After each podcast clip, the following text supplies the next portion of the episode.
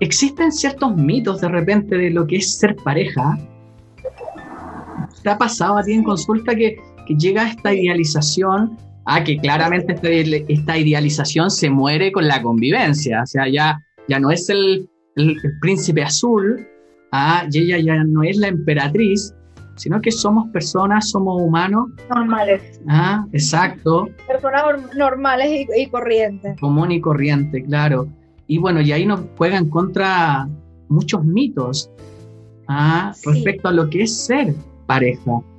¿Me podrías... Lo que pasa es que han idealizado ha idealizado, ha idealizado lo que es el matrimonio. Hay dos vertientes bien importantes de analizar. La primera, bueno, los cuentos de Disney, el final feliz, el juntos para siempre y que todo es perfecto y en las relaciones de pareja no es perfecto nada. ¿Ok? Porque son dos seres imperfectos con pensamientos, con cultura, con crianza, con todo completamente distintos, que decidieron unirse y complementarse, ¿ok? Y está la otra versión que tenemos ahorita que está muy de moda, que es el desapego, la falta de compromiso, este, el, no, el querer ya romper por cualquier cosa una relación y los extremos nunca son buenos, ¿no? Entonces yo pienso que aquí se debe trabajar es la equidad y saber qué quieres tú en una pareja. Porque me pasa mucho, Ricardo, que yo le pregunto, ay, ¿qué le viste tú a tu pareja? Entonces empieza que si tenía los ojos azules, que si era alto, que si era eh, rubio, o que si era muy fuerte, o era moreno, y a mí me gustan los morenos, y no identifican. Entonces yo le digo, ajá, eso es lo físico, quítame lo físico. ¿Qué le viste tú a tu pareja? ¿O por qué tú te quisiste meter en una relación? Entonces yo pienso que muchas veces idealizan lo que es la, relación de pareja, quieren un príncipe azul, que se van por lo físico, que es tan efímero, porque esto puede cambiar. Y esto es muy peligroso, porque si tú no aprendes a querer a tu pareja y admirarla por otras cualidades que no sea lo físico, por allí puede venir también una decepción o, sentirse pues que ya no, no se aprecia la pareja. Por otro lado, es que he visto una incongruencia en la elección de pareja. Personas que quieren un, este, un ideal y escogen otro. Entonces, en terapia yo les digo, ya va, pero tú me estás diciendo que tú querías un hombre responsable, cariñoso, este, de su casa, que no eh, tomara, entonces te busca un hombre bebedor que no, que, que se pierde, que no te llega a la hora a la casa, que no es buen padre, que no es buen esposo, entonces no es lo que tú querías, lo que tú elegiste. Y esto pasa mucho, porque la gente entra en las relaciones por lo físico, por entrar, o por no, o por idealizar, o porque cree que va a arreglar las cosas cuando tengan ya la convivencia. Y esto es muy lejos de lo que se tiene que hacer. Entonces lo primero que yo digo es elegir con congruencia, hacer una lista como cuando uno va al mercado, va a comprar un carro, o a comprar cosas. ¿Qué es lo que yo quiero y espero de una pareja? ¿Y qué es lo que tengo yo para dar también? Totalmente de acuerdo. Es, como que este Walt Disney jugó una, una mala pasada en, nuestra infancia. Podría decir que, que, es como en esta generación, más o menos, un poquito más, más arriba y un poquito más abajo de nosotros. Sí, porque la, nueva viene todo lo contrario. Sí, es para otro conversatorio hablar de la nueva generación y, y me parece muy, muy interesante. Entonces se podría decir que uno de los mitos tiene que ver con, con este yo ideal, ah, con este personaje ideal que, que, uno busca y dibuja. Ahora, cuando ibas conversando, me, acordé de, de, varios consultantes, que, es, algo que no se puede evitar. ¿ah? Llegan acá a la consulta también mencionándome, no, yo quiero tal persona de estas características y de esta manera, ¿ah? responsable, ojalá que sea esforzado, que tenga metas, que tenga sueños. Y yo le pregunto, perfecto, ¿y dónde conociste a tu última pareja? Y se empiezan a reír. y me dicen, en un bar, en Tinder, en redes sociales, en Badu. Y yo le digo, no, po, no, po. o sea, seamos, hay que, hay que ver, o sea, si yo en mi lista veo que tengo que comprar remedios, yo voy a la farmacia a buscarlos. Claro. Por ende, si yo tengo una lista y mi lista me dice que yo quiero un hombre que, que sea inteligente o una mujer que, que, sea inteligente, que tenga motivación de logro, que quiera surgir en la vida, que ojalá eh, tenga alguna profesión, ¿ah? porque en pedir no hay engaño, como se dice. Claro, ahí no hay engaños. Entonces, vamos a buscar... de la universidad. Exacto, vamos a buscarlo donde corresponde. ¿ah? Sería en este caso seminarios, talleres, cursos, conversatorios, congresos, en la universidad, en el instituto, o simplemente en algún lugar, clubes de lectura, de literatura, y, como que ahí les hace sentido. ¿ah? Eh, me acordé cuando estaban nombrando eso y después cambian. Es pasa mucho. Sí, después los veo, esto de ser un psicólogo moderno también me gusta. Y de repente los veo ahí en, en Facebook. Aquí estoy en el club de lectura. Ah, y ahí uno sabe que anda buscando donde corresponde. Qué interesante esto de los mitos. Eh, yo tengo aquí agregado algunos comunes que, que lo he ido anotando, que, que los tengo para mi libro a futuro. Eh, tengo uno bien, bien interesante que, que dice, acá en Chile tenemos un dicho que significa todos los hombres son unos pasteles. Como que ya vamos. Eh, pasteles, claro, uno lo puede asociar a, algo rico. Acá pastel, Andreina, significa que es alguien horrible, malo. Es, son, son malos en general. Aquí los hombres son unos malos. Eso quiere decir. Entonces, muchas veces llegan algunas mujeres a la consulta diciéndome, no, yo no quiero pareja porque todos los hombres son unos pasteles, entre paréntesis, son malos. Entonces, si tú ya vienes con esta sobregeneralización, ¿ah? créeme que el enfoque cognitivo va a llevarte a estos pasteles, te va a llevar a estas personas y claramente después uno viene con esta profecía autocumplida y dice, ¿viste? Todos los hombres son unos pasteles. Y por otro lado, también yo les pregunto muchas veces a las mujeres, incluso a algunos hombres que también dicen, ah, las mujeres son todas iguales.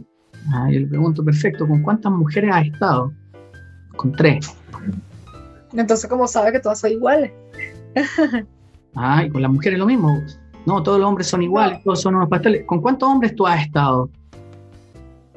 Con cuatro, con dos, con uno, ¿ah? que el que conocí en primaria como le dicen ustedes allá, acá se le dice enseñanza básica, y, desde ahí no nos hemos despegado. Entonces, no, falta un descubrir.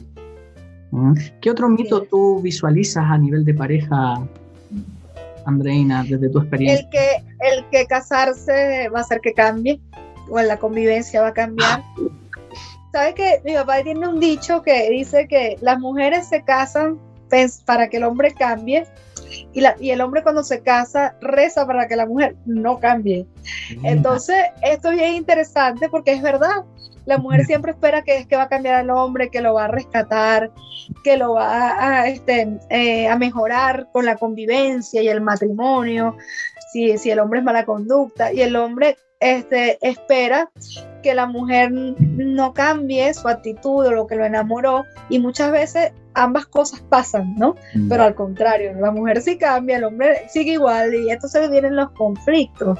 Mm. Entonces ese es un, mito bien interesante. También eh, el dicho, otro dicho de mi papá es que las mujeres a veces son eh, hechiceras y después se vuelven brujas. Entonces, son, como mitos, pero esto tiene que ver también con lo que el hombre espera, ¿no? Con lo que y la mujer también. Entonces, lo que tú decías, este, ese mito de querer cambiar en, una relación, que esto lo va a someter, y el otro mito es el embarazo o el hijo. No, el hijo va a arreglar el matrimonio, el hijo va a mejorar, y resulta que el hijo allí no va a solucionar la vida de nadie, simplemente los padres se la van a complicar, más bien ese niño que va a venir en una pareja disfuncional. Entonces, creo que esos son mitos este, que son bien importantes de, de, hablar y también hay el otro que es la lucha de poder, ¿no?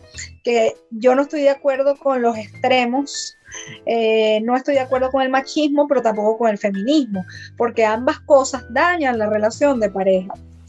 Entonces, eh, la mujer que va porque, bueno, yo tengo que ser sumisa o porque así me lo enseñó mi mamá, estos patrones hay que romperlos. O el hombre que va porque cree que la mujer tiene que ser su servicio, este patrón hay que romperlo porque es un trabajo en equipo.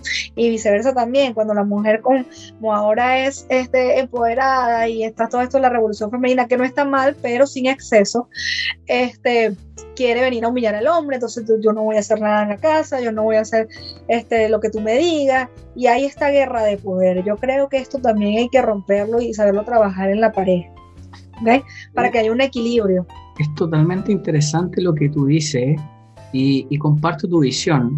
Eh, bueno, hay colegas que claramente también se van a lo extremo y son muy críticos. se respeta, ah, y se respeta y bueno, es parte de y gracias a eso también hemos ido evolucionando a nivel de la academia, a nivel de conocimiento, etcétera. Pero yo comparto contigo, o sea, yo también soy un poquito más del equilibrio, ¿ah? tiendo a, a, a no irme a los extremos aún así me gusta saber de los extremos. me gusta indagar, aprender para después tener fundamentos para decir, no, yo me quedo aquí al medio. Es, interesante como tú mencionas este tema de, poder y, del poder que también yo creo que el otro debiera tener sobre mí. Se me viene a la cabeza un, un mito que es, si él me quiere o si ella me quiere, ella debiera saber lo que yo pienso. Él la misma persona lo sabe. Exacto. Él debiera saber, porque me ama, cómo yo me siento y qué tendría que hacer, porque si no, no me ama. Es un mito muy dañino. Sí. O sea, llevamos nosotros llevamos mucho tiempo estudiando ¿ah?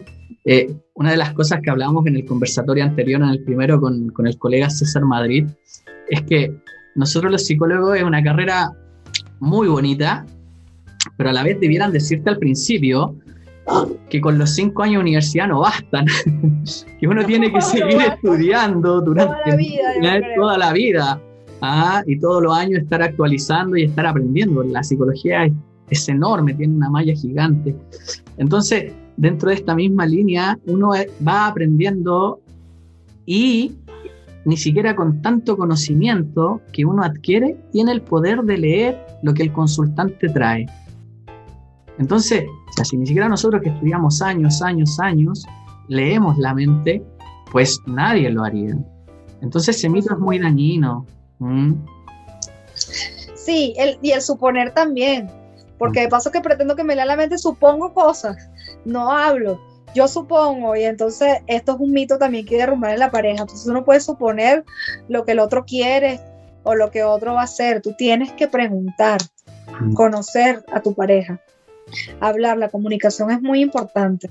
Y lo otro es que en la parte de la comunicación asertiva a veces falla la pareja y entonces de una vez se va a acusar acusar a la pareja, a reclamar y no lo habla, no lo negocia y ahí es donde vienen también los conflictos. Entonces ese es otro mito también.